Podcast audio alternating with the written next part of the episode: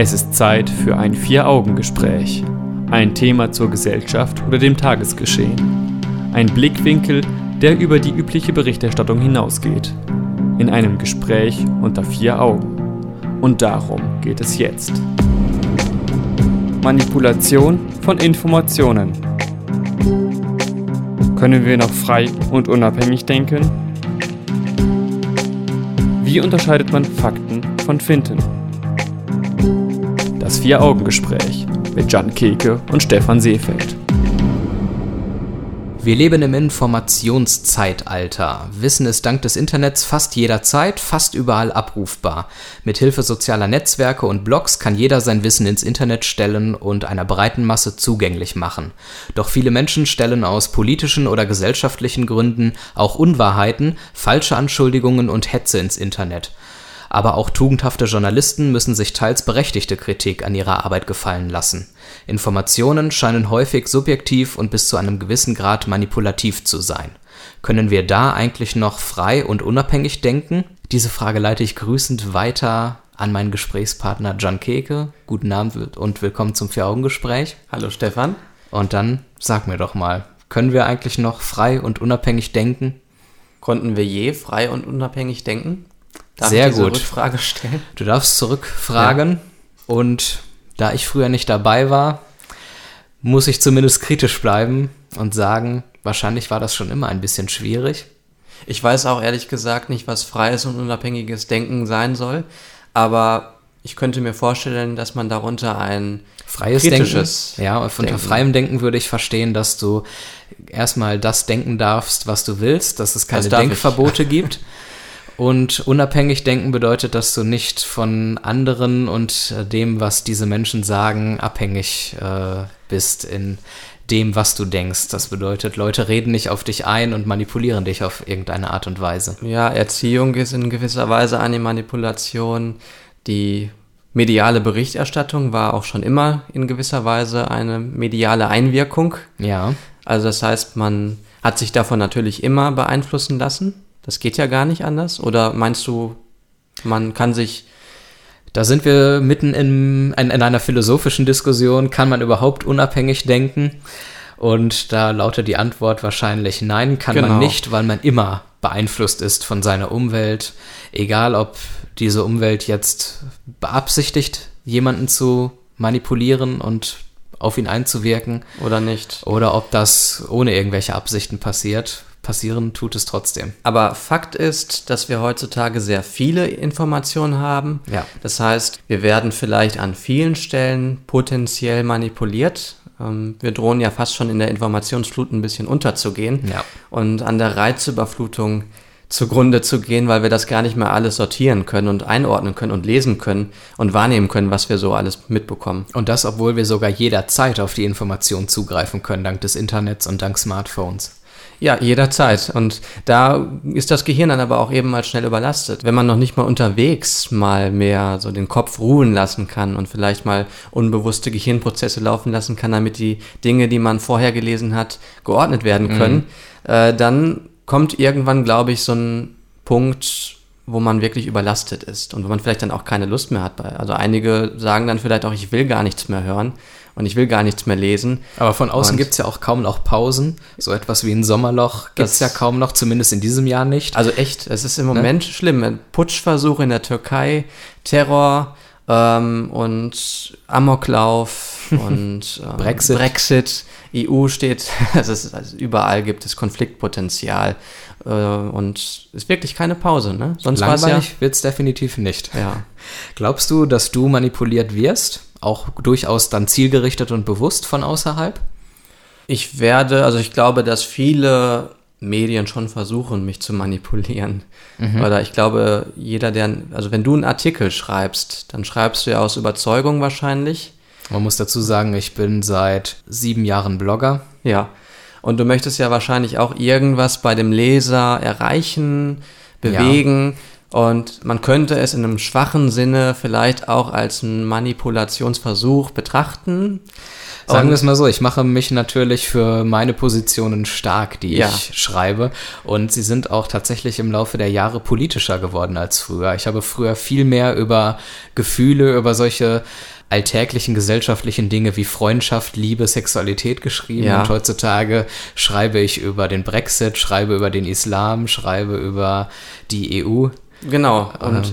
wenn Leute sich halt schwerpunktmäßig bei dir informieren, dann könnte das für sie auch irgendwie Auswirkungen haben, indem sie ihr Denken vielleicht entsprechend anpassen. Es ist manchmal schwierig, man weiß halt nicht, welcher Blog ist jetzt gerade seriös. Wer, welcher Blog sammelt seriöse Informationen zusammen und Wie man so etwas erkennen kann, zumindest Hilfestellungen, die werden wir noch im Laufe unserer Sendung geben, deswegen unbedingt dranbleiben, weil diese Frage ist elementar und auch eine der wichtigsten in der heutigen Sendung, die wir jetzt haben, dass wir schauen, wie kann man überhaupt kritisch denken, wie kann man überhaupt Informationen hinterfragen und einer Manipulation zumindest möglicherweise eher entgehen. auf den also, äh, ich meine, man sie kann es erkennen. bestreben, man kann sich halt nicht von allem lösen, von allen Gefahren.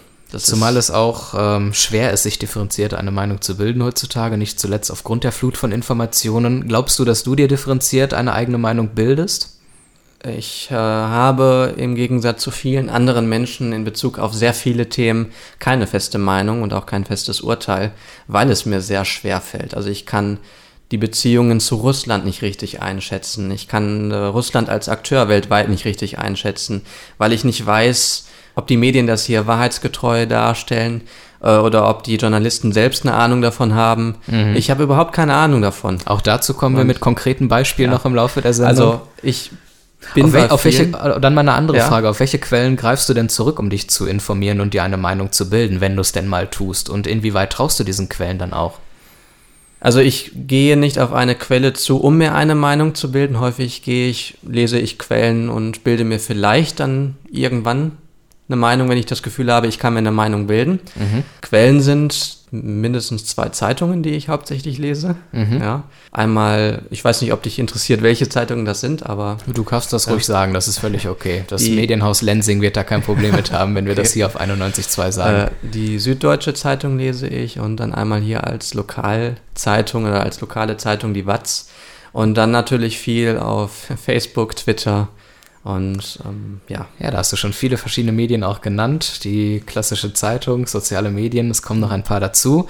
Dann nehme ich dich mit auf eine Reise durch unsere Medienlandschaft und durch die komplizierten Fragen, inwieweit dort Meinungen manipuliert werden und Informationen und von wem. Und es verspricht eine spannende Stunde zu werden. Ja.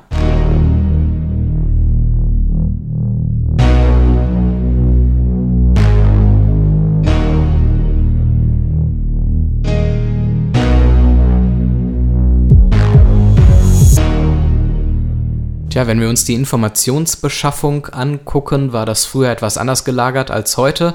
Da waren Radio und Fernsehen die Leitmedien und Sonst der, gab es nicht viel. Richtig, und der Ja. Kommentar in den Tagesthemen war dann doch sehr meinungsgebend. Aber man muss natürlich dazu sagen, dass eine Redaktion immer nur eine Auswahl an Nachrichten trifft und an Themen, aber ob die wirklich so relevant sind, das darf natürlich auch nochmal durchaus angezweifelt werden. aber das ist halt auch, dass es gibt nicht den perfekten Journalisten und es gibt vielleicht auch nicht die objektive Relevanz. Also eine Relevanz ist immer eine subjektive Entscheidung irgendwie bis zu einem gewissen Grad. Ja, und es wird heutzutage natürlich auch immer schwerer für die Journalisten herauszufinden, was relevant ist, weil sie davon beeinflusst sind, Geld verdienen zu müssen. Der Wettbewerb unter den Medien ist ja stark, gerade in den privaten Medien, wo sie Geld mit Werbung verdienen. Und weniger dadurch, dass eben Leute tatsächlich mal eine Zeitung kaufen oder irgendwo Geld dafür bezahlen, dass sie Informationen bekommen. Richtig. Deswegen müssen sie Klicks generieren mit reißerischen Überschriften, Und dann gibt es noch die Adblocker und die es schwieriger machen wiederum, ja.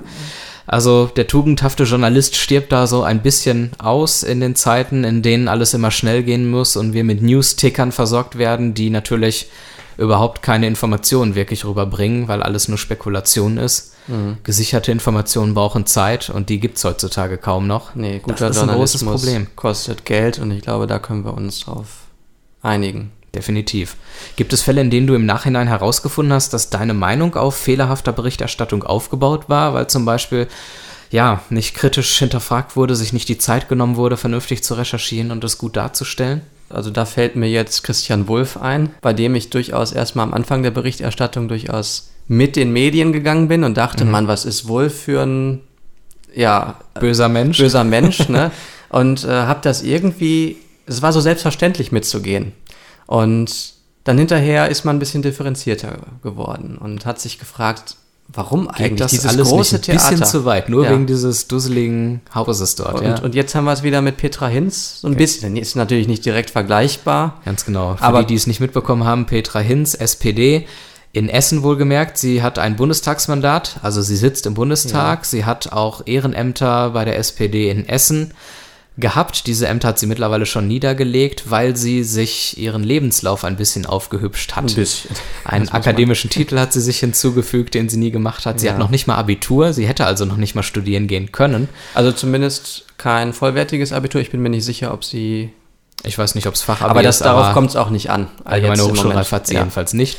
Und was man so aus den Medien hört, ist, dass sie ihre Mitarbeiter nicht sonderlich nett behandelt hat. Geradezu ja. gemobbt hat sie sie. Und ja, auch das hier ist natürlich die Frage, inwieweit ist diese Berichterstattung objektiv. Sie selbst kam noch gar nicht zu Wort, beziehungsweise hat sich nicht zu Wort gemeldet. Wir müssen dazu sagen, wir zeichnen diese Sendung am 6. August auf. Also wie es jetzt heute am 14. aussieht, wissen wir nicht.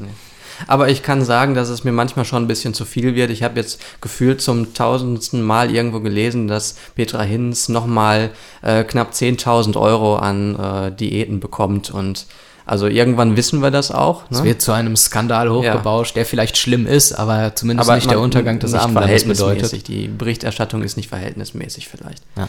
Okay. Den Untergang des Abendlandes bedeutet. Ich sollte mal korrekt sprechen, merke ich gerade.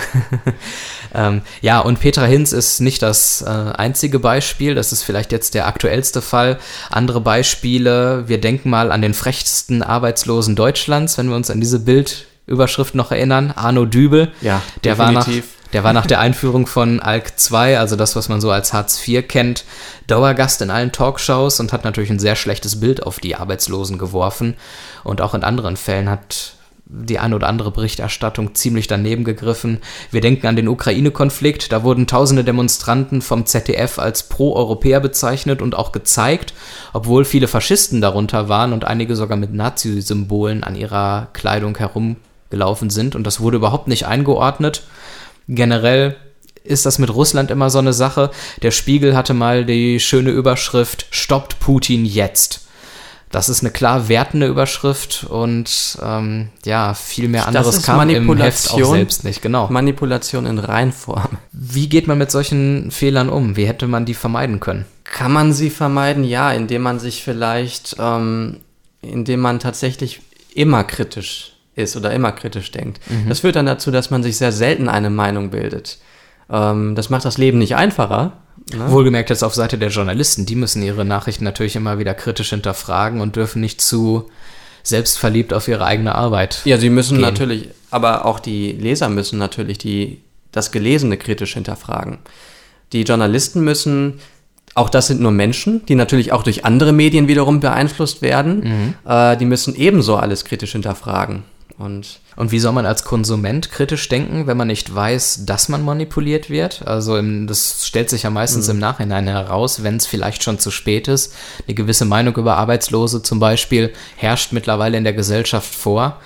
Und Arno Dübel ist mit seinen Aussagen und den problematischen Talkshows über die Sender gegangen. Und das Bild ist jetzt fest im Kopf. Wie kriegt man sowas korrigiert? Wie soll man da als Konsument dann kritisch denken, wenn man sowas vorgesetzt bekommt? Naja, es ist halt für den einzelnen Menschen dann auch schwierig, das zu beseitigen oder zu, zu, erstmal zu sehen, dass Manipulation irgendwo stattgefunden hat. Also ich weiß es auch nicht, wo man das dann früh genug erkennen kann. Man ja, muss also wahrscheinlich immer aktiv und ganz bewusst diese Nachrichten verfolgen und sich immer ganz bewusst und aktiv fragen, könnte man die Situation auch noch anders sehen? Ist das wirklich so schlimm, was dort gerade gesagt wird? Vielleicht ist das eine methodische Möglichkeit, dass man sich tatsächlich so einen kleinen Fragenkatalog zusammenstellt und ihn immer wieder auf die neuen Fälle anwendet. Genau. Ja. Könnte vielleicht helfen. Im Zuge der Digitalisierung und der im Internet kursierenden Artikel rufen Menschen ja immer häufiger auch Lügenpresse, weil sie eben glauben, die Wahrheit zu kennen und glauben, dass sie manipuliert werden. Naja, oder und weil sie eine feste Meinung von etwas haben und wiederum äh, nicht offen sind für andere Sichtweisen, ja? ja? Dann ist alles, was anders ist, Lügenpresse und es ist schwierig. Einige von denen kritisieren sicherlich auch zu Recht die fragwürdige Berichterstattung, aber dann gibt es eben andere, die beleidigen und auch zu Gewalt gegenüber Journalisten aufrufen, äh, weil sie einfach ein anderes Weltbild haben und da fängt es natürlich an, schwierig zu werden.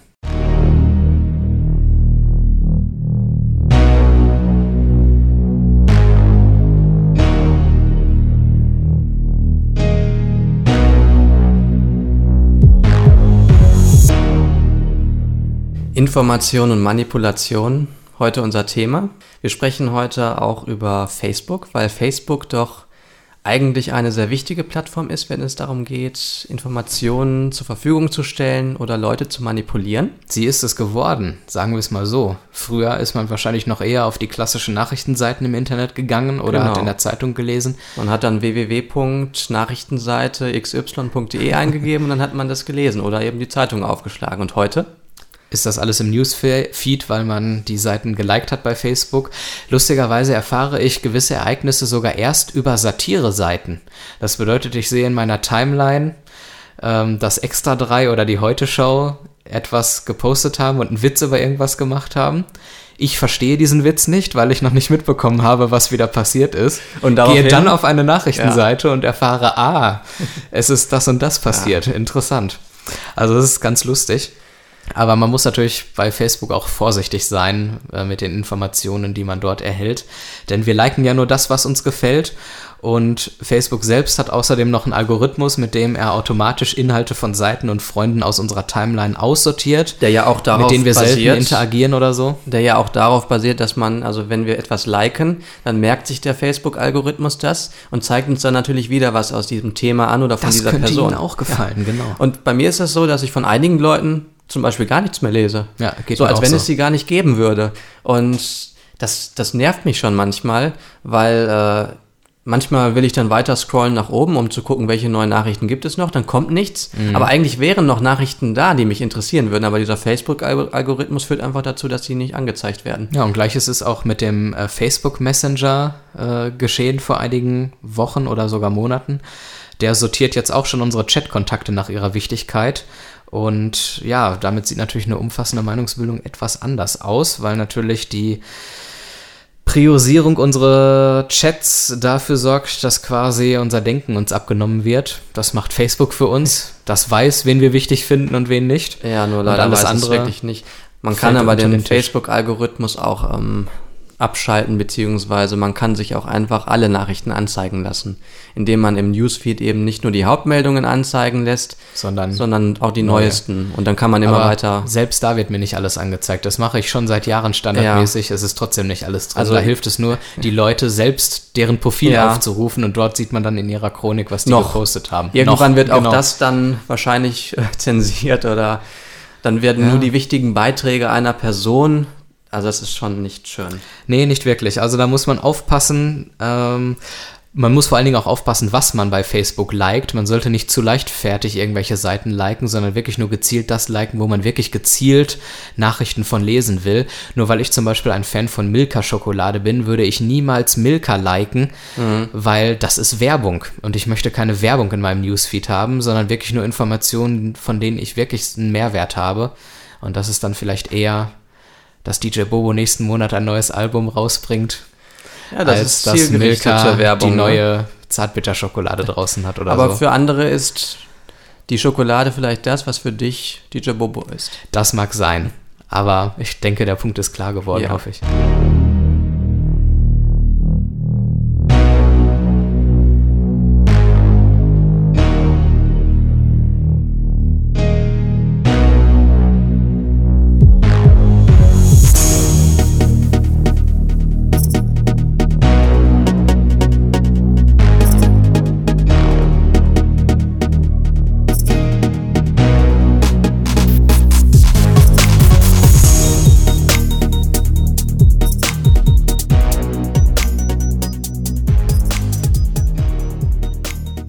Das Vier-Augen-Gespräch im Bürgerfunk auf Radio 91.2 und als Podcast auf www.vieraugengespräch.de und bei Facebook findet ihr uns auch. Schönen guten Abend nochmal. Hallo Jan. Hallo Stefan. Das Thema lautet Manipulation von Informationen. Und wo wird noch manipuliert, insbesondere auf Blogs und sozialen Medien. Äh, ja, soziale Medien. Internet generell, da Ja. kann man viel reinschreiben, wenn der Tag lang ist, dank der Blogs oder anderen Plattformen. Aber nicht jeder, der die vermeintliche Wahrheit aufzudecken vorgibt, der tut das auch tatsächlich.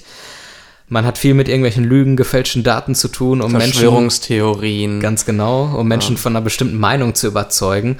Und ja, was irgendwie das Thema Ausgewogenheit und fundierte, also sprich nachprüfbare Argumente angeht, da ist es dann doch eher etwas, also die muss man suchen, um fündig zu werden vielleicht. Stattdessen findet man eher ähm, Hetze oder auch vor allem Hasskommentare. Ich meine, das kann man ja auch als Manipulation verstehen, dass Leute unter einem Artikel ähm, Kommentare schreiben und andere Leute dazu auffordern, irgendwie gegen Flüchtlinge vorzugehen oder so. Ja, es, weil, weil sie eben auch so einseitig sind, diese Hasskommentare. Also es sind grundsätzlich alle Flüchtlinge schlecht. Russland ist grundsätzlich gut, wenn man mal wieder auf dieser alternativen Versch- Verschwörungstheorie unterwegs ist. Die Pharmazie ist grundsätzlich in allen Medikamenten, die sie rausbringt, schlecht. Amerika ist grundsätzlich schlecht und hat keine positiven Aspekte. Es ist halt Das total macht's eben- einseitig. ja, es macht aber das Leben einfacher, das persönliche Leben. Ja, Aber- lustigerweise schreien diese Leute auch immer aufwachen, Ja. denkt doch endlich selber. Im Grunde denken sie genauso wenig, nur halt denken sie das Gegenteil des Mainstreams. Wenn sie aber es ist genauso undifferenziert. Genau. Wenn sie aufwachen würden, wüssten sie, dass sie viele Dinge nicht wüssten. Genau. Oder wissen. Und dass sie auf viele Dinge keine Antwort haben. Ja. Ähm, was, Und ansonsten werden eben Lügen verbreitet, Genau. irgendwelche Gerüchte werden ähm, geschürt über die kriminellen Flüchtlinge zum Beispiel. Da gab es jetzt Gerüchte von angeblichen Köpfungen oder auch die Schließung eines Supermarktes, weil dort angeblich von Flüchtlingen zu oft geklaut wurde. Man hat das nachgeprüft, man ist hingefahren und dieser, ein Aldi war es, hat aufgehabt. Der war nicht geschlossen, es stimmte einfach ja. nicht. Aber auch jetzt hier bei dem Amoklauf in, ähm, in ähm, Ansbach? In, nee, ich meine. Wir haben so viele Amokläufe mittlerweile in, In, Deutschland. ich meine den in, in München, ja. Das In ist München. ja also tatsächlich ein Amoklauf, also man bezeichnet das ja als Genau, Amoklauf und die so anderen als Terrorangriffe. Jawohl, genau. Ähm, und da war es ja so, dass dort auch sehr viel über Twitter kommuniziert wurde. Mhm. Und dort wurden auch Bilder geteilt, angeblich auch von einem Einkaufszentrum, wo Menschen auf dem Boden lagen, blutend. Ähm, und es hat sich hinterher herausgestellt, dass diese Bilder aus Südafrika stammen. Und da wurde einfach, da wurden falsche Tatsachen oder falsche Vorstellungen irgendwie verbreitet. verbreitet. Und man hilft den Tätern auch damit, wenn man dort alles abfotografiert, weil die dann wissen vielleicht, wo die Polizei ja rumläuft, wo Fluchtwege sind. Deswegen hat die Polizei ja auch getwittert, dass man keine Fotos und Videos verbreiten sollte. Wir haben das auf unserer Homepage auch aufgegriffen und nochmal ja. äh, mitgeteilt. Ähm, ja, wie geht man mit solchen Situationen am sinnvollsten um? Man Hm. sollte wahrscheinlich auf solche Kommentare reagieren, Auf damit jeden sie Fall, genau. nicht nicht auf die gleiche Art und Weise reagieren, nicht genauso emotional, aber man darf sie auch nicht einfach so stehen lassen, sondern man muss ja als anderer, als andersdenkender Mensch halt schon irgendwie argumentativ auf diese Kommentare eingehen. Äh, auch wenn es ermüdend ist. Diese Menschen, die Hasskommentare schreiben, werden nie müde.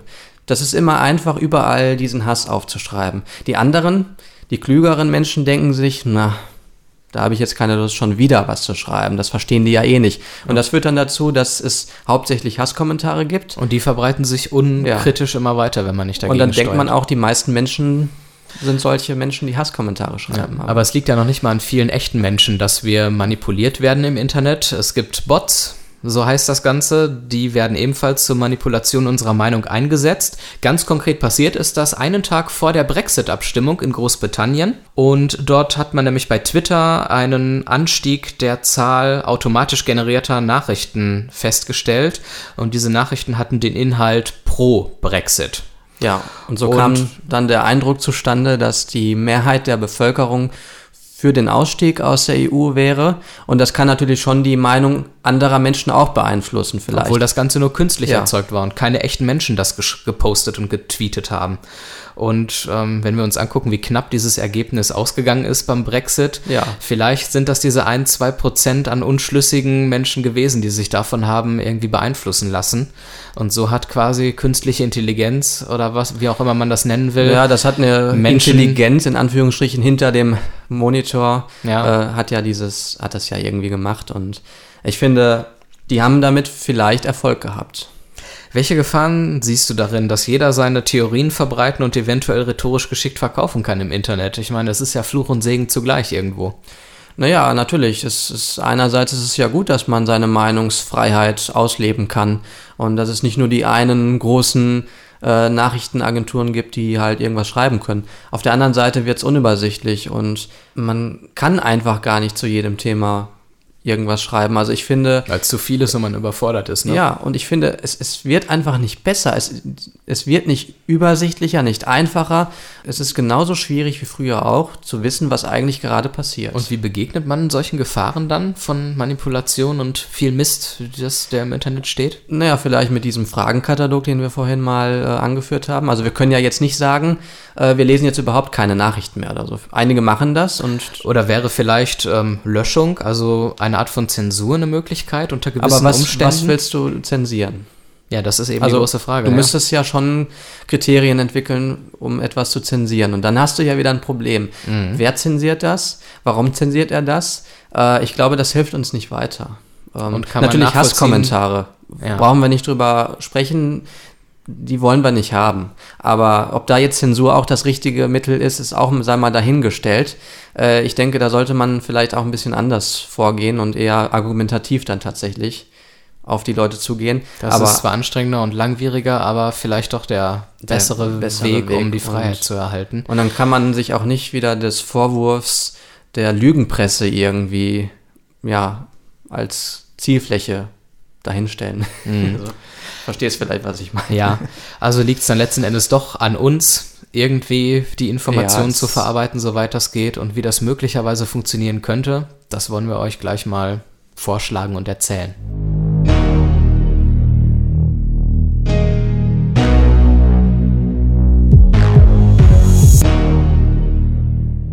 Viele Manipulatoren, besonders die im Internet, rufen selbst Aufwachen, um ihre Position als diejenige darzustellen, auf die man durch kritisches Denken zwangsläufig stoßen muss. Aber wie funktioniert kritisches Denken eigentlich? Wie bildet man sich am sinnvollsten eine eigene und unabhängige Meinung?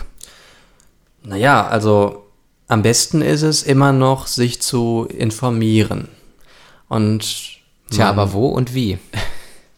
Das ist natürlich nicht so einfach. Vielleicht kann man im Laufe der Zeit irgendwie seriöse Quellen sich zusammensuchen, aber wenn man irgendwie vor einem Text steht und ihn gelesen hat, dann kann man sich ja immer noch nicht sicher sein, was man eigentlich mit dem Inhalt jetzt anfangen sollte. Und deswegen gibt es einen methodischen Vorschlag, wie man versuchen könnte, einen Text oder einen Autor zu hinterfragen, beziehungsweise Also zu fragen, spezielle Fragen an diesen Text stellen. Genau.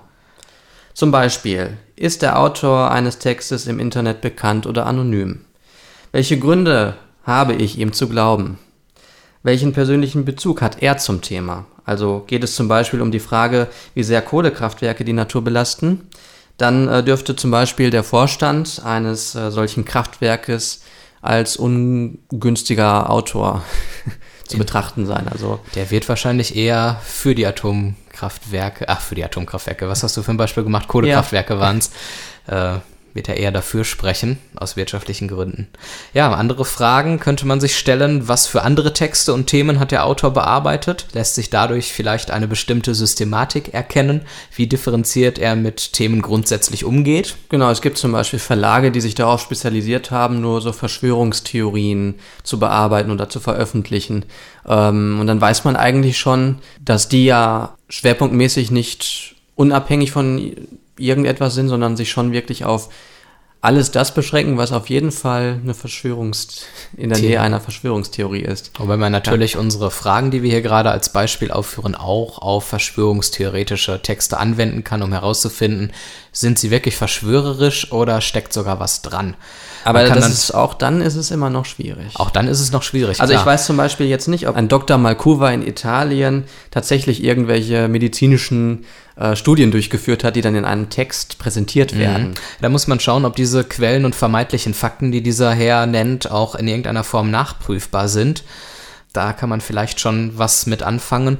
Oder auch die Frage, kann man die Zahlen und Fakten, die einem präsentiert werden, auch anders interpretieren? Und wenn ja, wie? Wenn wir zum Beispiel sagen, ich denke mir jetzt was aus, jeder Zweite steht dem Islam kritisch gegenüber. Genauso gut könnte man auch sagen, jeder Zweite steht dem Islam wohlwollend gegenüber. Das ist einfach, jeder Zweite, das ist 50-50, das sind 50 Prozent und es ist eine reine Auslegungssache, wie man diese Zahlen interpretiert. Und dann gibt es noch andere Fälle, also es gibt zum Beispiel Studien, also eine Studie, die jetzt gemacht wurde, mal wieder, äh, hat sich mit der Frage beschäftigt, ob Mädchen oder Jungen mehr Taschengeld bekommen, also Mhm. Ne, da kam heraus, Jungen bekommen etwas mehr Taschengeld. Das hat für Schlagzeilen gesorgt. Jungen bekommen mehr Taschengeld, das ist ja wieder Ungleichbehandlung der Geschlechter. Ja. Was aber verschwiegen wurde, ist, dass es mehrere Studien gab, auch in der Vergangenheit schon, bei denen das Ergebnis nicht so deutlich war, mhm. sondern wo Mädchen und Jungen im unterm Strich eigentlich gleich viel bekommen haben. Das heißt, die Studie mag an sich nicht falsch sein, aber man muss sie im Kontext anderer Studien genauso betrachten und muss auch wissen, dass nur Studien mit überraschenden Ergebnissen es schaffen, in der Zeitung genannt wird, zu werden zum Beispiel. Um ne? wieder die Klicks zu generieren ja. oder auch im Internet für Empörung zu sorgen. Es sind ja nicht nur die klassischen Medien, die sowas dann berichten, sondern wenn wir darüber sprechen, wie kann man kritisch denken und solche Texte kritisch hinterfragen, reden wir ja auch durchaus von irgendwelchen Blogs, die irgendwelche Leute im Internet betreiben. Genau. Ja, ansonsten kann man noch übers kritische, logische Denken gehen. Also sind die verwendeten Argumente logisch oder begeht der Autor Zirkelschlüsse oder äußert er nur Behauptungen und unbewiesene Thesen? Das ist, erfordert natürlich dann schon eine genauere Analyse eines Textes. Das kann man natürlich nicht mit jedem Nachrichtentext machen. Und selbst Philosophen, die ja darauf spezialisiert sind, die Wahrhaftigkeit oder die Argumentation eines Textes zu analysieren ja. und äh, zu bewerten, ob diese gut ist, die scheitern ja auch. Ich meine, die, die können das ja auch nicht. Das ist uns ja schon allen in unserem Studium passiert, ja. das ist richtig. ja, es ist nicht so einfach. Das sind auf jeden Fall so ein paar Möglichkeiten, wie man aber zumindest versuchen kann, Texte kritisch zu hinterfragen und zu schauen, ob man manipuliert wird oder nicht, ob die Texte einseitig sind oder ob auch die Gegenmeinung zu Wort kommt und berücksichtigt wird. Zumindest das Bestreben sollte da sein, so an Texte vielleicht heranzugehen. Ja, genau. Auch wenn man nicht immer wenn das nicht alles perfekt sein kann. Das erfordert natürlich auch ganz schön Mühe und Arbeit. Das ist man nicht so einfach nach dem Feierabend in zehn Minuten erledigt, wenn man sich da irgendeinen so Text aufruft am Laptop oder wo auch immer. Nee, aber ich sage auch immer, Demokratie bedeutet Arbeit. Ja. Auch Informationsbeschaffung äh, bedeutet sehr viel Arbeit. Also Demokratie besteht nicht nur aus Freiheiten, sondern auch aus Und auch nicht Pflichten. nur aus dem Gang zur Wahl der Bundestag, des, des Bundestages. Also das ist Ja. viel, viel mehr. Ja. Wir haben gerade noch eine Minute Zeit, deswegen würde ich dich spontan noch was fragen wollen zu dem Thema. Glaubst du denn, dass wir insgesamt politischer geworden sind als früher? Oder ist das alles nur populistische Hetze, die hauptsächlich heutzutage kursiert? Weil Also- die Themen sind ja schon alle sehr politisch geworden, Ja, die ja. auch die Bevölkerung so beschäftigt. Ich glaube auch, dass es, äh, dass die Fragen zur politischen Korrektheit, zum politisch korrekten Handeln zugenommen haben, extrem. Also es gibt ja kaum noch etwas, wo ich mich nicht hinterfrage, äh, ist das jetzt ethisch in Ordnung, was ich mache oder nicht? Oder darf ich dieses Stück Fleisch jetzt essen? Aber zum Beispiel jetzt die Mitgliedschaft in einer politischen Partei hat ja abgenommen. Also Leute schließen sich nicht mehr politischen Parteien an. Vielleicht auch zum Teil, weil sie sich nicht mehr vollständig irgendwelchen Ideologien Vielleicht, verschreiben möchten. vielleicht eher Organisationen anstatt Parteien. Ja. Vielleicht ist die Art, sich politisch in einer Partei auszudrücken, einfach sozusagen aus der Mode gekommen und man macht das heutzutage auf anderem Wege. Vielleicht, aber vielleicht haben wir auch einfach heute so viel zu tun und sind so mit diesen Informationen überfordert, dass wir eigentlich unser politisches Wirken gar nicht mehr so stattfinden lassen können. Das beschränkt sich dann auf irgendwelchen Kommentaren im Internet oder Blogartikeln.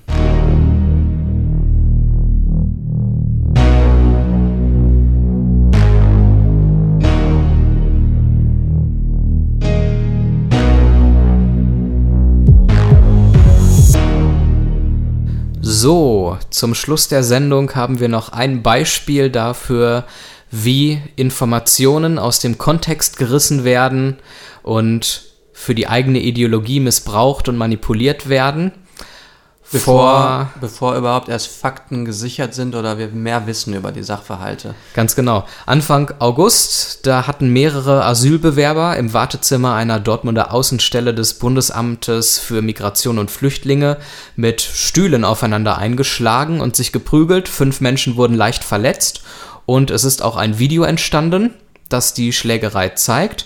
Natürlich wurde es schnell auf YouTube und auf Facebook verbreitet und von Rechtspopulisten für ihre Propaganda missbraucht.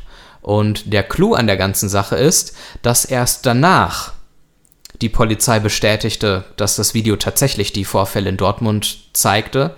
Und erst danach hat sich das BAMF geäußert und erklärt, dass es einen vergleichbaren Vorfall noch nie zuvor gegeben hat in den Räumlichkeiten einer BAMF-Außenstelle. Und was man dadurch noch immer nicht weiß, ist, wie das ja eigentlich zustande gekommen ist, der Streit. Also viele Fragen, die zum Teil dann durch die Polizei sukzessive geklärt werden konnten und manche Fragen, die dann vielleicht erst später noch geklärt werden können, die Denn- vielleicht noch offen sind. Aber trotzdem gibt es Menschen, die schon sehr, sehr früh sich eine klare Meinung dazu gebildet haben, die klare Handlungsforderungen an andere gestellt haben, politische Forderungen, ohne zu prüfen, was da eigentlich genau passiert ist. Und auch ohne den Kontext zu kennen, denn die Leute dachten, sie würden wissen, was passiert. Man hat ja das Video gesehen, wie die da sich geprügelt haben. Was aber vor Beginn des Videos passiert ist und was nach Ende des Videos passiert ist, das hat man ja nicht gesehen. Das zeigt nochmal sehr schön, dass es durchaus die Recherche von Journalisten braucht, die sich genauer damit auseinandersetzen, die auch im Nachhinein noch herausfinden müssen, was ist passiert. Es braucht die Polizeiaufklärungsarbeit. Und ähm, insofern ist dieser Vorfall in Dortmund Anfang des Monats nochmal ein sehr schöner Schönes. Bezug zu unserem Thema Ja, äh, und zeigt, wie wichtig es ist, vorsichtig zu sein mit den Informationen und vermeintlichen Fakten, die man so geliefert bekommt im Internet und auch sonst wo. Damit wären wir am Ende unserer Sendung für heute. Wer reingeschaltet hat und vielleicht den Anfang verpasst hat, der kann die komplette Sendung und alle bisherigen Sendungen von uns nachhören im Internet auf www.vieraugengespräch.de. Dort gibt es unsere Sendung als Podcast und auch bei iTunes sind wir vertreten. Bei Facebook gibt es uns auch. Und in diesem Sinne bedanke ich mich bei dir, Jan, für das Gespräch. ich bedanke mich ebenso, Stefan. Und nächsten Monat hören wir uns wieder. Macht's gut. Tschüss. Tschüss.